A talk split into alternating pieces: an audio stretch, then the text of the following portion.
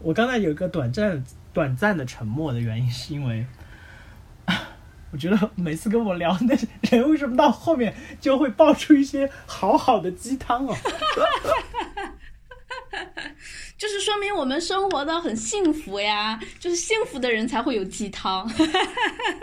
我就是一个让人很幸福的人。我这个事情要回去要告诉我老公，让他知足。欢迎收听，欢迎收听 Notes Notes 第三季第三季，记录细微与真实。这里是聊天类节目 Notes。来来，节目开始之前，你先做个简单的自我介绍啊。就我叫 Alice，然后我现在在北京工作，然后我有一个女儿，她现在马上就要四岁了，她现在还是一个嗯不太聪明的阶段，然后大概在她一岁左右的时候开始出来继续工作，一直到现在。嗯，好严肃哦，不太像我们俩平常的风格。但是你刚才在描述你们家宝贝的时候，你说了一个词，你说他现在好像处在一个不太聪明的阶段，你指的是？我觉得这个不太聪明，指的不是说他本身跟同龄的小朋友比不聪明，而是作为一个大人，你看他就是，你就会觉得他常常有一些很弱智的行为，然后。就会让你哭笑不得。比如说，我们在正常的说话，然后可能我在叫他的名字，或者是我在说某一句话的时候，突然被打断了，这个话没有说完，他就会觉得特别好笑，然后他就会不停的模仿你没有说完的那句话，然后自己坐在那儿哈哈大笑，然后你就很无奈，就觉得嗯，好吧。所以他其实应该是从对，就是对世界有有一些积极的反应和主动的选择的时候，应该你就能发现很多这种挺有趣的瞬间了，是吧？嗯，我觉得主要大概是在他差不多嗯两岁多，就是他可能表达的欲望比较强烈的时候，可以说一些话的时候。嗯，就是他越探索世界呢，他就会越发现一些对他来说很好笑的事情，但是对大人来说呢，嗯，就是你就觉得，嗯，可能觉得这个小朋友智商有一点低。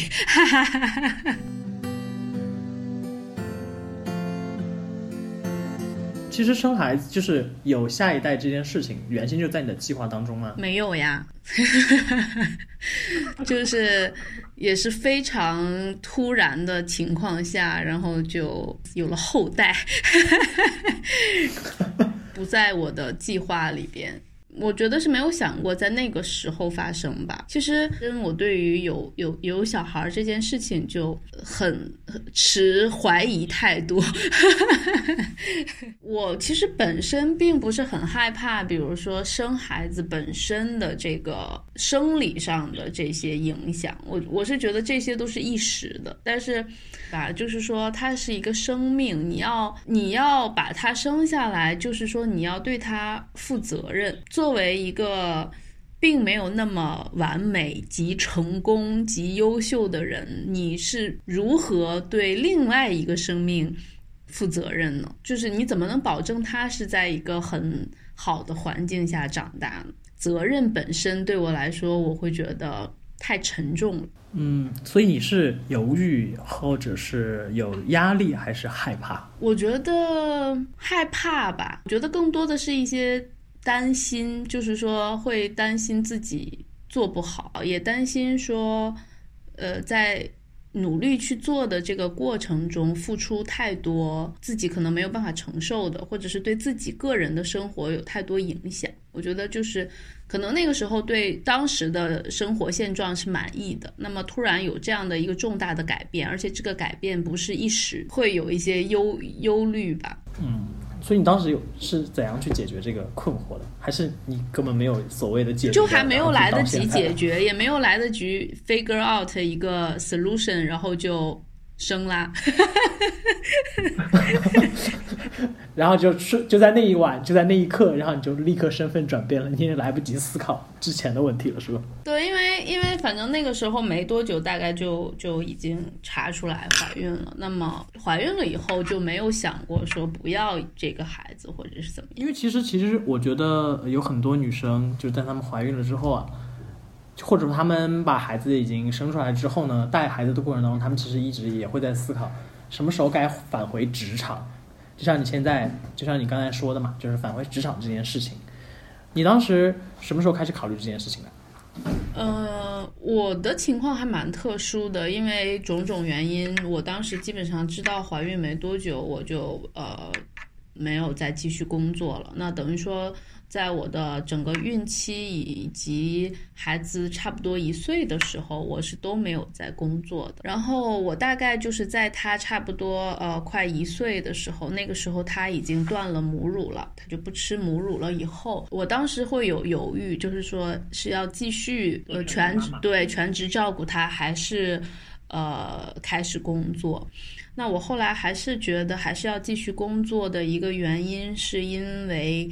嗯，如果我错过了那个时间节点的话，可能你再休息更长的时间的话，那就很难去适应这个工作的这个生活了。如果说我觉得不适应这个工作生活的话，我随时可以停下来。但是如果说我一旦错过了那个能进入工作状态的那个时间点的话，可能我就很难再再回来了。那这个内容是你是你自己思考得来的，还是你？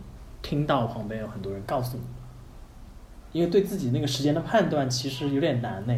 嗯，我觉得这个是我自己的判断，以及周围的一些呃人的一些建议吧。因为其实我在呃。生就是等于说，在我在生孩子之前的工作时间并不长，我并不是一个有很丰富工作经验的人，然后重新回到职场。所以说，如果你年纪上，比如说你你已经差不多二十八九岁了，那你的工作经验可能跟二十五六岁刚毕业的大学生的工作经验是一样的话，那么你的竞争力是什么呢？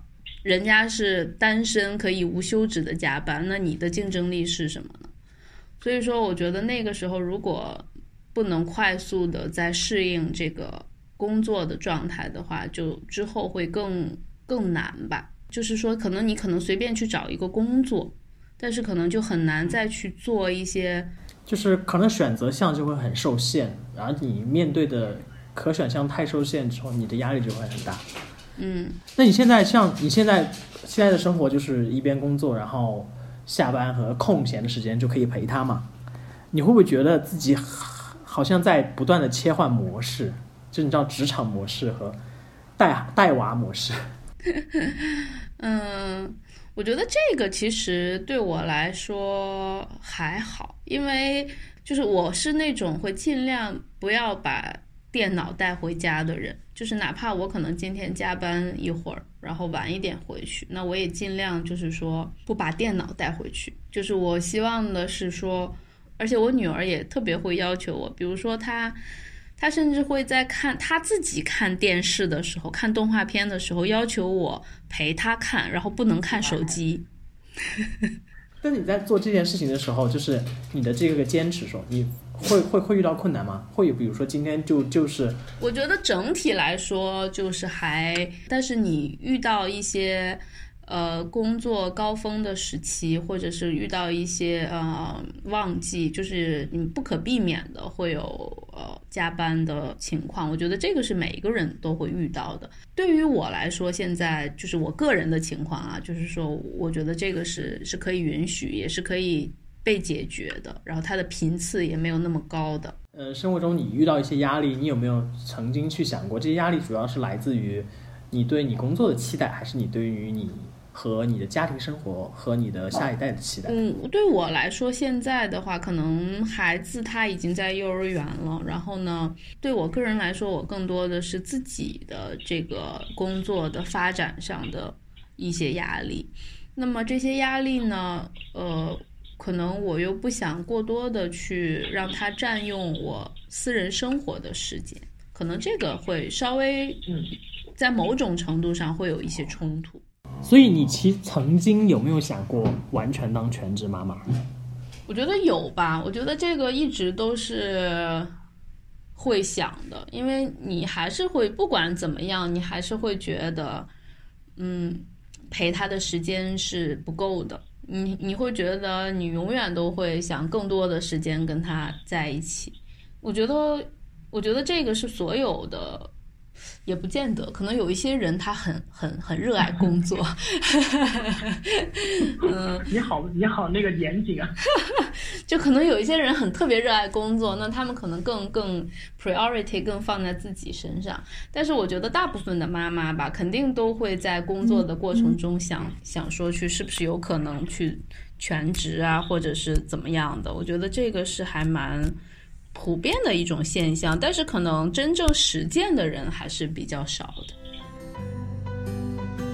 你现在正在收听的是聊天类播客《Notes》第三季的节目。本节目可以在网易云音乐、苹果播客、喜马拉雅 FM、荔枝 FM 订阅收听。所以，其实当你真正意识到自己要做一个母亲的时候，你当时想做一个什么样的母亲啊？我觉得可能在我怀孕的期间，包括刚孩子刚出生的那那大概大半年的时间，可能我没有特别去想这个想过你说的这个问题，想要做一个什么样的母亲。那直到是我一点一点孩子长大一点的时候，我才呃开始考虑过这个问题，然后。嗯，我觉得我的答案的话是，我想做一个轻松的妈妈，不要把你对自己的焦虑、对孩子未来的焦虑传递出来。因为我觉得最开始的时候，可能作为一个新妈妈来说，大家都很紧绷，大家都会呃特别的在意每一个细节，比如说我的这个奶粉是不是真的。是不是好的？对他是不是最好的？他的衣服上有没有荧光剂？然后他的吃穿住行，我一切都要用进口的，都要用最好的。他的教育，我一定要用最完美的时刻开始，要用最完美的方法去做。我觉得这个是每一个新手妈妈都会经历的一个阶段，就是不想把任何一个细节搞砸。这个是我大概紧绷了一段时间以后，就是我自己也有一点受不住了。然后我也读了很多，呃，关于育儿方面的书啊也好呀，公众号也好呀，然后就算了，就不要。给自己那么大的压力，就是你的这个压力会传递给你的家人，也会传递给你的孩子。他如果今天想多吃一块糖的话，那么就让他吃一块呗。就是另外就是说，可能有的，因为我们现在也进入了学前的阶段，就是也有很多家长啊，然后。同龄的妈妈，他们可能已经开始有一些课外班儿啊、辅导班儿啊。然后，因为我们同，因为我们在幼儿园，基本上他们同班同学，或者是我们邻居家的孩子跟他同龄的，基本上每个人都大概报了两三个课外班的样子。就是我也没有给他报，因为我就觉得说，我们是不是都可以呃放松一点，就是让他能更充分的享受一下，就是。什么都不用做的时光，但是我觉得这个东西要看每个人的需求吧。我觉得这一点可能我也是跟我妈妈教育我有关系吧。就是说我小的时候就没有学过、上过什么兴趣班，直到我上了初中的时候，然后我才知道，跟我原来跟我同龄的孩子们，他们都已经。比如说英语学了多少啦？什么数学已经奥数学到什么程度啦？就是我到了那个时候，我才知道是这样的。然后当时我记得我就很焦，我自己就很焦虑。我回去就跟我妈说：“我说我说我们班同学他们新概念已经学了多少册了，什么什么之类的。”我妈说：“我妈说没关系，反正大家还是要从头开始学的，你再好好学就好了。”因为他他的理念就是说，你的人生中能开开心心的、无忧无虑去玩的时间只有那几年。人类人类的儿童的历史变化的好快。所以，既然真的只有这几年的话，那我们就未尝不可就让他开心。你现在，你你是不是会去会去？因为我发现很多妈妈会去记小朋友的很多纪念日嘛，比如说第一次换牙、第一次说话之类的。我其实没有特意的记过，所以我跟你说，我好像不是一个非常正常的妈妈。有的时候，没有没有没有没有没有，不要这样说自己。然后我们同事有的时候就会说：“你真的是亲妈吗？” 我说：“嗯，好问题。”嗯，反正我自己是不太会去记这些事情，因为嗯呃，不是说我我。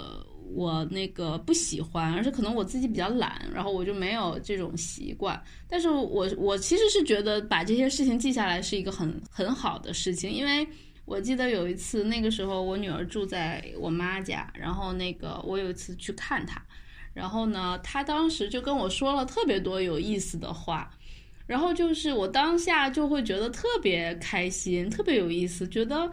天呀！就是我的女儿居然能说出这么多让我 surprise 的东西。结果可能大概过了一段时间，就包括到现在，我就已经忘记那个她说的话是什么了。然后我就特别懊恼，然后我就觉得说，哎呀，我当时就应该把她的话都记下来，然后。多就是觉得会是一个特别特别有趣的经历，哪怕等他长大了以后告诉他，我都会觉得是一个非常好的一个一个交流。呃，有人质疑说，到底这个习惯其实是因为父母自己开心，还是因为他们为了孩子？但是我觉得这种不管是为了谁开心吧，至少有人开心，那不就值得去做吗？我觉得就算是为了自己开心呢，因为有的时候我也觉得养孩子的过程，其实真的，嗯，我我我并不觉得父母或者是母亲，就是这个身份会让你变得多伟大，就是你其实还是你。嗯，养孩子的过程有多很多人说啊，妈妈很辛苦啊，然后爸爸很辛苦啊，什么就这种话，有的时候我会我会觉得说。那就是你自己的孩子呀，你不辛苦，谁辛苦呢？而且你你辛苦的同时，他就是给你带来了很多乐趣。我觉得这个是平衡的。对我其实我其实听到很多做母亲、做父亲、做母亲的人会都会说，是很辛苦、非常累，但是得到的快乐总是能够代替一切的。对对对，我觉得就是说，嗯。就是他，就是你，你养他的过程本身其实是得到了很多的。那么你在得到的同时，呃，去做一些记录，然后这些记录让你的自己的抚养过程变得更开心、更轻松，我觉得挺好的。你养育他的过程，我并不觉得是牺牲，我觉得更多的是一种 compromise，就是说你你你。一一种就是平衡，然后去，嗯，你你是从你自己固有的原来的那种生活状态走出来，然后去体验另一种生活状态。我得到了很多快乐，我我体验到了很我以前两个人的时候没有过的快乐。那我觉得这就是一种 balance，只是说我我我不能评价说以前更好还是现在更好。只能说是完全是两种不同的生活状态，所以你现在会去寻找和给自己留一些个人空间的事，或者是留你们的二人空间吗？嗯，这个我可以跟你分享一下我最近的一个一个小的事情，就是因为可能我们一直在带孩子，两个人回到家里的交流更多的是一个，就是说，呃，孩子今天有没有上厕所，吃饭吃的怎么样？有没有生病？就可能更多的是这种事务性的交流，就会少很多那种深度的一些沟通。你是不是开心呀？然后呃，今年就是就是刚元旦的时候，然后我们就安排了一个旅行，然后这个旅行就只有我们两个人，就没有带孩子。结果比带孩子要玩的更。开心吧，可能玩的地方更多。但是从我们两个人去到我们去的日本，然后我们去到日本的那一刻，然后就会在还在担心说，嗯，孩子今天好不好呢？就会觉得说，嗯，这个地方太好了，应该带孩子来看看。然后 就可能你多了很多这种想法，回到家。然后，然后我就很受伤害的，就是我女儿完全不理我们两个人，就跟我们俩发了一顿，就是她也没有说发脾气，就是不理我们。然后我当时就觉得很很难过，然后我就觉得说，为什么不能带上她呢？回到你刚才的问题，就是说，会不会会不会就是一切都围着孩子去去去去转，然后少了两个人之间的沟通？有的时候，我觉得就是我们为什么不把两个人的沟通变成三个人的沟通？就是孩子他是很小，但是他其实很敏感的。然后他其实，呃，可能不理解，但是他其实知道大人们都在做什么。所以有的时候我就觉得说，我们为什么不能跟他去沟通？那妈妈今天在公司里边很忙，然后可能遇见了一些不开心的事情。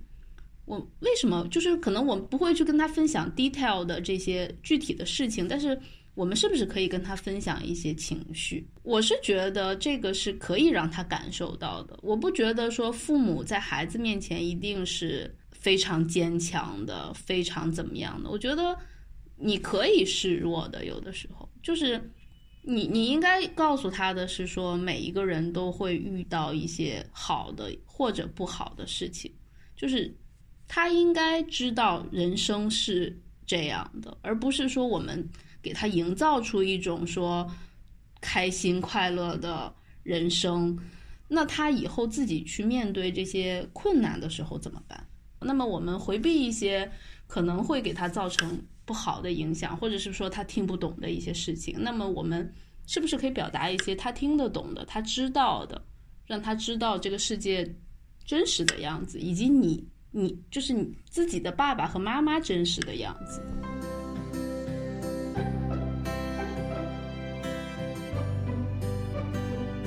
哎，但是关于，因为我们这期不是聊就是母亲的职场嘛？因为很多人会说，其实小孩和你的表达是最最直接的嘛，然后他会暴露出一些，或者他会提醒你一些，他觉得你可能需要呃修改或者是调整的地方，而且这些地方其实。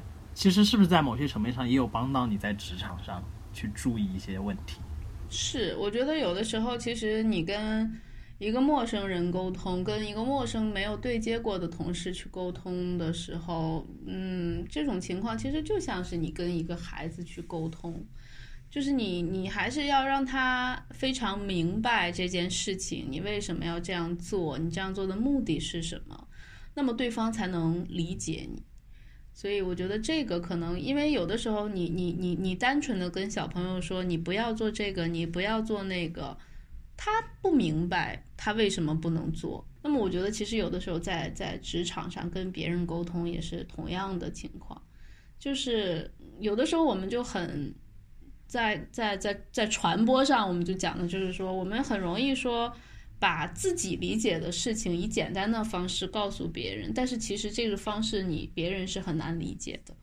那么可能你只能说你把你所理解的所有的这些背景呀、前因后果去跟别人说清楚的时候，那别人才能配合你和帮助你。我觉得这个是在我养育孩子之后更有心得和体会的吧。呃，还有一个小问题，呃。你想对你女儿说一句什么样的话？我想对我女儿说什么话呀？嗯，我希望她能遵从自己的内心，然后做一个健康的、嗯有想法的人，不被任何的事情羁绊。我觉得这个是我想对她说的。